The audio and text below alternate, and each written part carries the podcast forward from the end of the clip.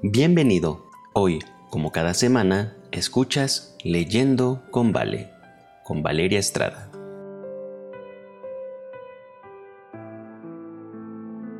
Hola, ¿qué tal? Bienvenidos a Leyendo con Vale, soy Valeria Estrada. Estoy muy contenta de saber que en este momento has decidido apartar un tiempo para vos, para poder escuchar este audio. No sé, tal vez estás en el gimnasio, estás en tu casa recostado, relajándote, estás cocinando, estás yendo a buscar a los chicos a la escuela. No sé, sea lo que sea que estás haciendo, te digo gracias, porque el capítulo de hoy no te lo podés perder.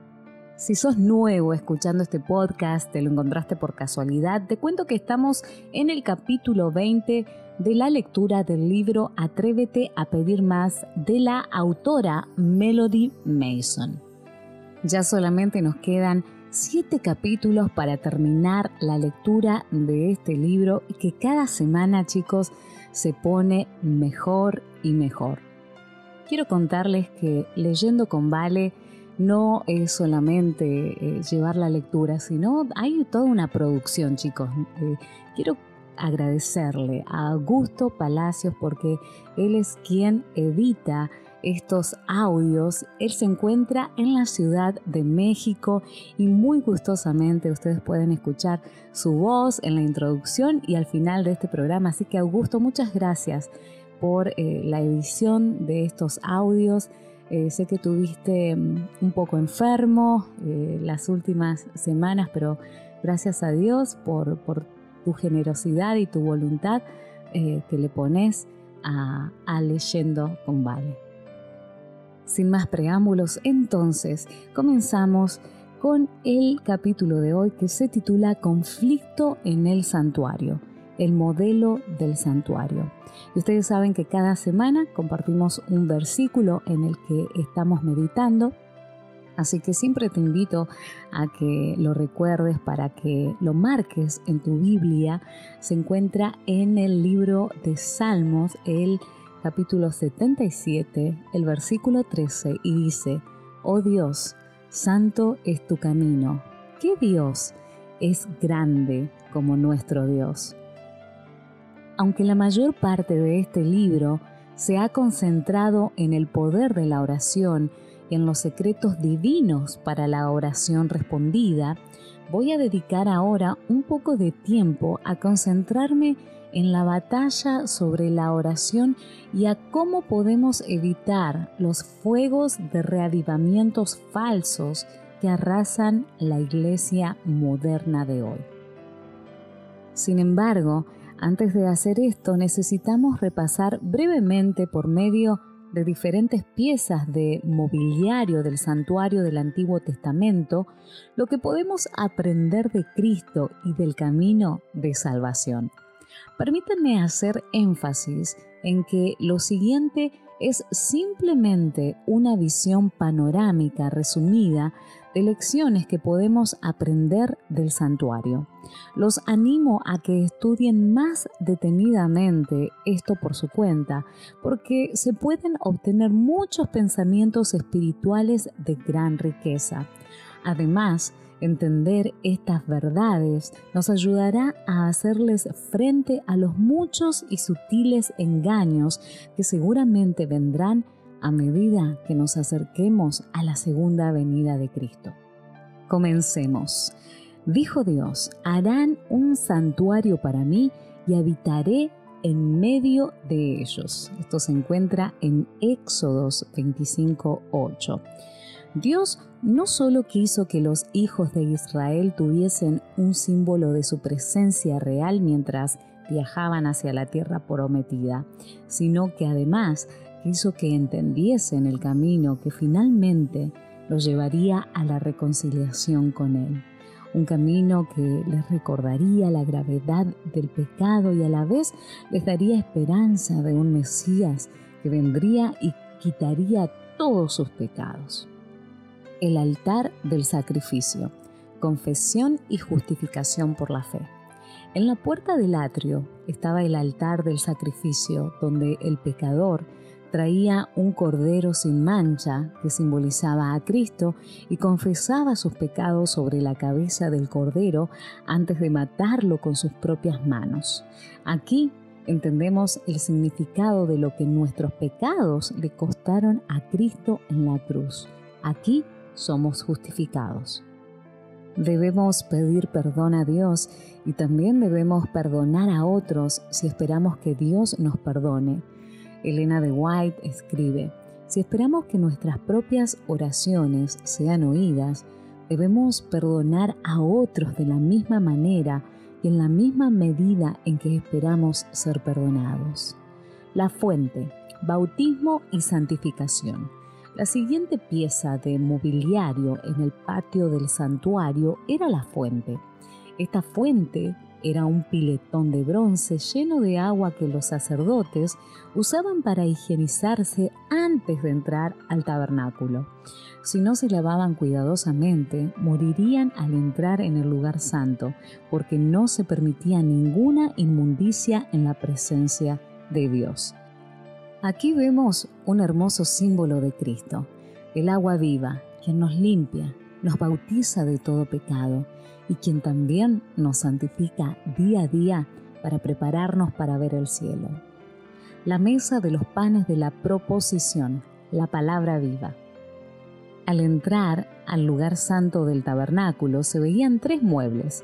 El primero era la mesa de los panes de la proposición, que representa a Cristo como la palabra viva. Aunque los sacerdotes comían el pan físicamente en los tiempos del Antiguo Testamento, simbólicamente debemos alimentarnos de esta palabra todos los días. Esto es lo que nos ayuda a crecer y llegar a la madurez como cristianos el altar del incienso, nuestro intercesor en oración. El mueble central en el lugar santo era el altar del incienso. Aquí el sacerdote que simbolizaba a Cristo se paraba enfrente de la cortina del lugar santísimo e intercedía en favor del pueblo. Aunque ahora tenemos acceso directo al trono de Dios, como Jesús satisfizo completamente las demandas de justicia en el Calvario, no hay más velo de separación. Es importante reconocer que las oraciones justas de Cristo todavía cubren las nuestras, haciéndolas aceptables ante el Padre. Sin su intercesión, nuestras oraciones serían en vano. Los servicios religiosos las oraciones, la alabanza, la confesión arrepentida del pecado ascienden desde los verdaderos creyentes como incienso ante el santuario celestial, pero al pasar por los canales corruptos de la humanidad, se contaminan de tal manera que, a menos que sean purificados por sangre, nunca pueden ser de valor ante Dios. No ascienden en pureza inmaculada y a menos que el intercesor que está a la diestra de Dios presente y purifique todo por su justicia, no son aceptables ante Dios. Todo el incienso de los tabernáculos terrenales debe ser humedecido con las purificadoras gotas de la sangre de Cristo. Luego, perfumado con los méritos de la propiciación de Cristo, asciende el incienso delante de Dios plena y enteramente aceptable. Así se obtienen respuestas benignas. La Biblia nos dice que Cristo vive siempre para interceder. Alabado sea Dios por nuestro intercesor celestial. El candelero de oro, una vida y testimonio llenos del Espíritu Santo. La última pieza de mobiliario del lugar santo era el candelero de oro o candelero de siete brazos, que daba luz al lugar santo y estaba siempre encendido. Esta luz representa al Espíritu Santo, quien día a día sigue encendido, nos acerca a Cristo, nos convence de pecado y fortalece nuestras vidas y testimonios. El arca del pacto, el lugar de habitación de Dios. El último mueble del santuario, el arca del pacto, estaba ubicado detrás del velo como ya fue mencionado, dentro del lugar santísimo. Encima del arca del pacto estaba el propiciatorio donde Dios mismo descendía a habitar con Israel. Era una especie de trono custodiado por dos querubines de oro. Solo el sumo sacerdote tenía permitido entrar al lugar santísimo una sola vez al año en el día de la expiación. Es importante notar que el arca del pacto contenía tres elementos, un recipiente con maná, que simbolizaba la importancia de la provisión diaria de Dios. Y esto lo podemos eh, ver en el libro de Éxodos 16. La vara de Aarón, que había florecido y producido almendras, simbolizaba la importancia del liderazgo señalado por Dios. Y los diez mandamientos escritos en tablas de piedra por la propia mano de Dios que simbolizaban la importancia de la ley inmutable de Dios. Conflicto en el santuario. Satanás tuvo éxito en apartar a la raza humana de Dios al llevar a Adán y Eva a pecar en el jardín del Edén. Luego intentó evitar que Cristo venciera cuando vino a la tierra a morir por los pecados de la raza caída. Para nuestra felicidad, fracasó miserablemente y fue provisto un camino por medio de Cristo para nuestro regreso. Ahora, el objetivo y foco principal de Satanás es evitar que sigamos este camino al hogar. Elena de White nos dice, el adversario procura constantemente obstruir el camino a la sede de la misericordia, el trono de Dios, para que no obtengamos, mediante ardiente súplica y fe, la gracia y el poder para resistir la tentación. Satanás sabe lo que sucederá si realmente llegamos a comprender las verdades bíblicas que se encuentran en el santuario. Él sabe lo que sucederá si encontramos nuestro camino de regreso al propiciatorio, la sede de la misericordia en el lugar santísimo. Por eso ha estado trabajando horas extra por siglos, no solo para anular estas verdades hermosas, sino para crear muchos engaños espirituales eficaces y tristemente ha sido muy exitoso.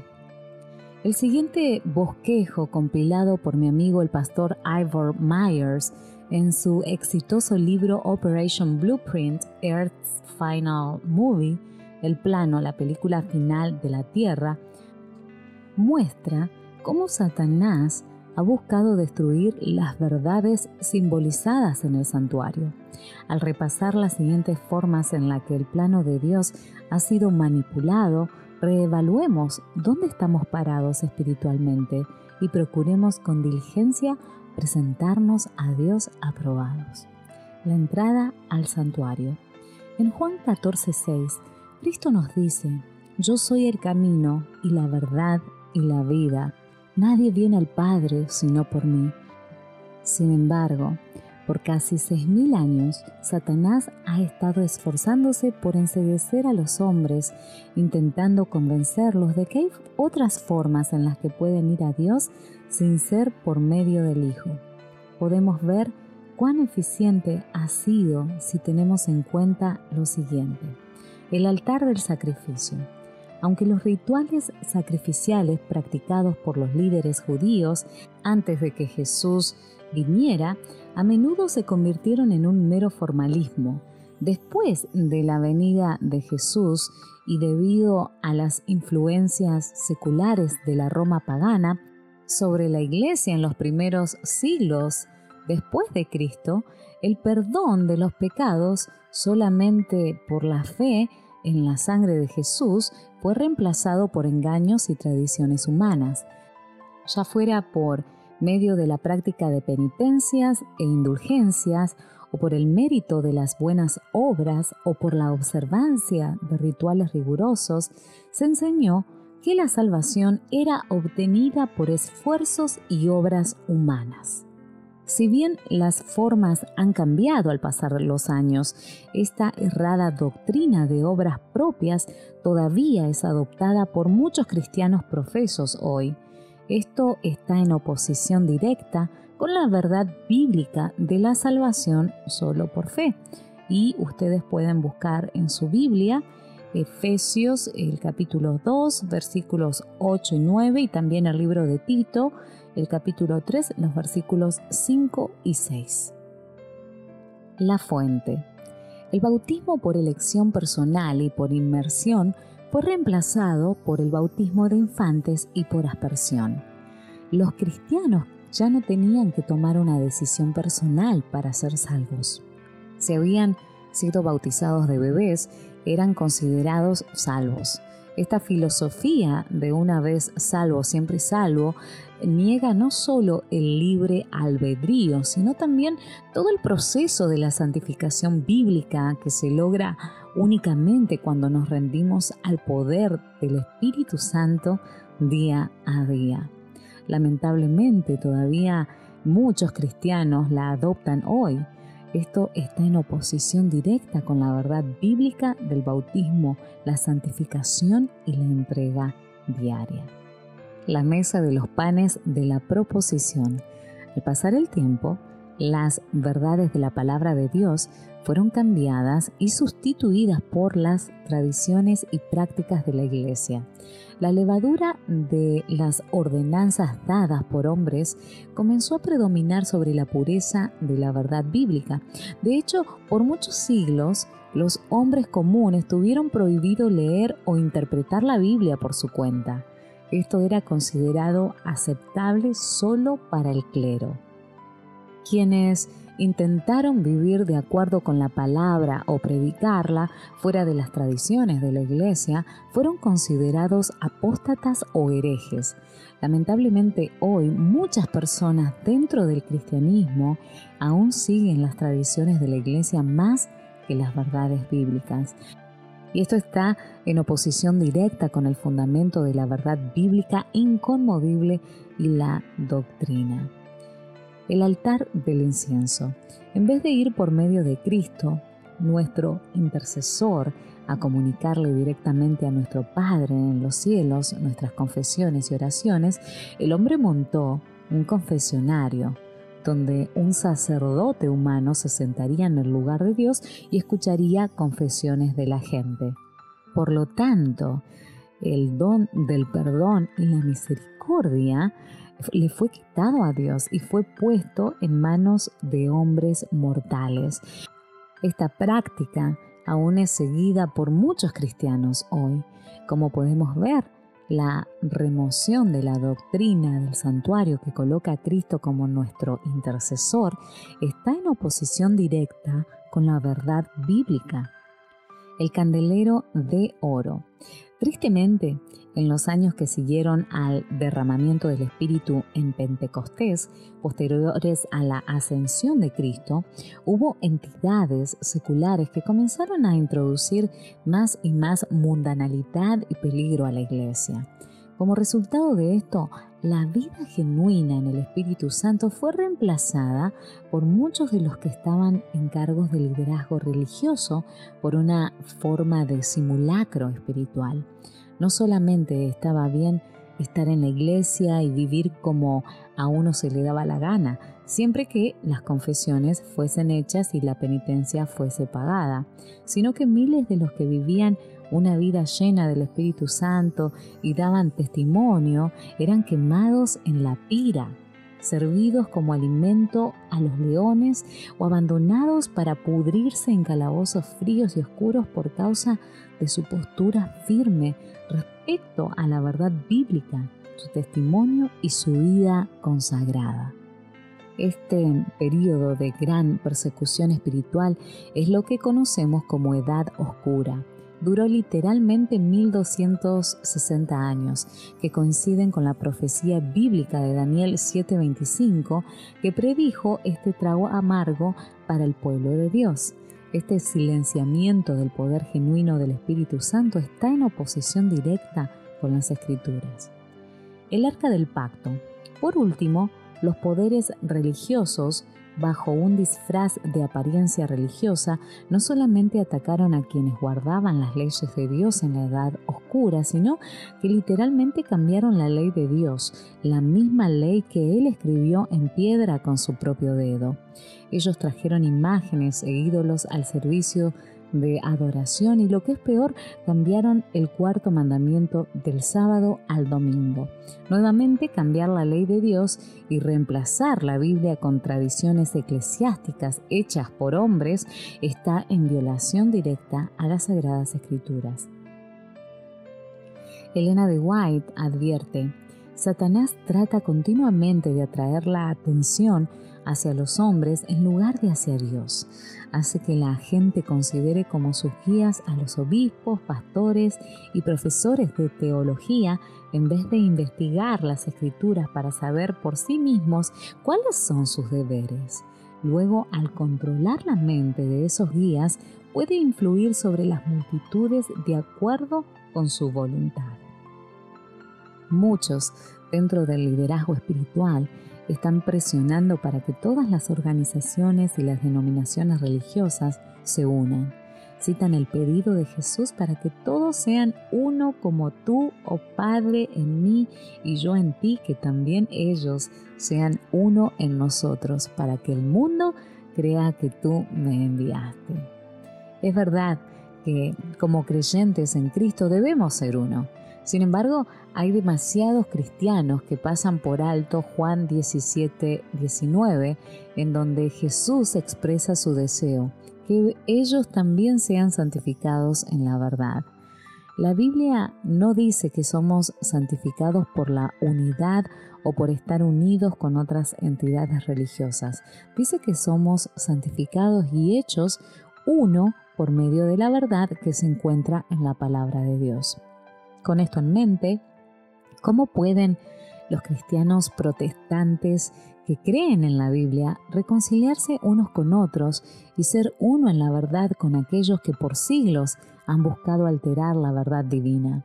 Dios nos está llamando a todos a salir de la Babilonia espiritual, a salir de la confusión y del peligro espiritual, no volver a ella. Es claro que la profecía de Apocalipsis 13:3 está siendo cumplida ante nuestros ojos hoy. No nos durmamos como hacen otras personas, velemos y seamos sobrios, oremos.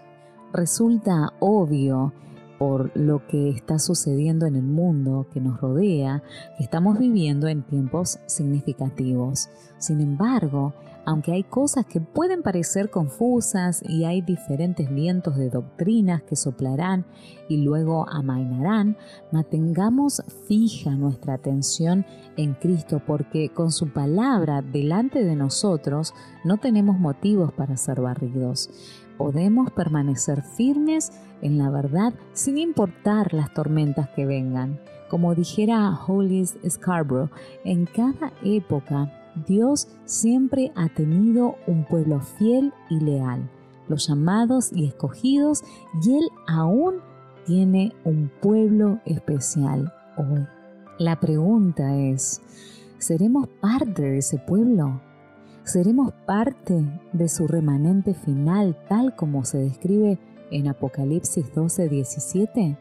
para saber qué lugar ocupamos en este conflicto del santuario y para obtener una perspectiva más esclarecedora de la historia del cristianismo, desde el principio de la guerra en el cielo hasta el tiempo presente, te animo nuevamente a leer el libro El conflicto de los siglos. Este libro me ha inspirado como ningún otro, porque muestra dónde estamos parados en la batalla final de la tierra entre la verdad y el error. La pregunta que cada uno de nosotros necesita hacerse es, ¿estoy del lado correcto de esta batalla del gran conflicto? Dios está llamando a cada uno a estudiar su palabra con mayor profundidad nos está llamando a una experiencia más íntima con Él. Sobre todas las cosas, nos está llamando a seguir el camino del santuario hacia su trono. Pero Él no fuerza a nadie. La decisión depende de nosotros. ¿Cuál será tu decisión? Gracias por escuchar el capítulo número 20 Dios mediante nos encontraremos la próxima semana con el capítulo número 21 que se titula Cómo evitar jugar con fuego extraño. Que Dios te bendiga.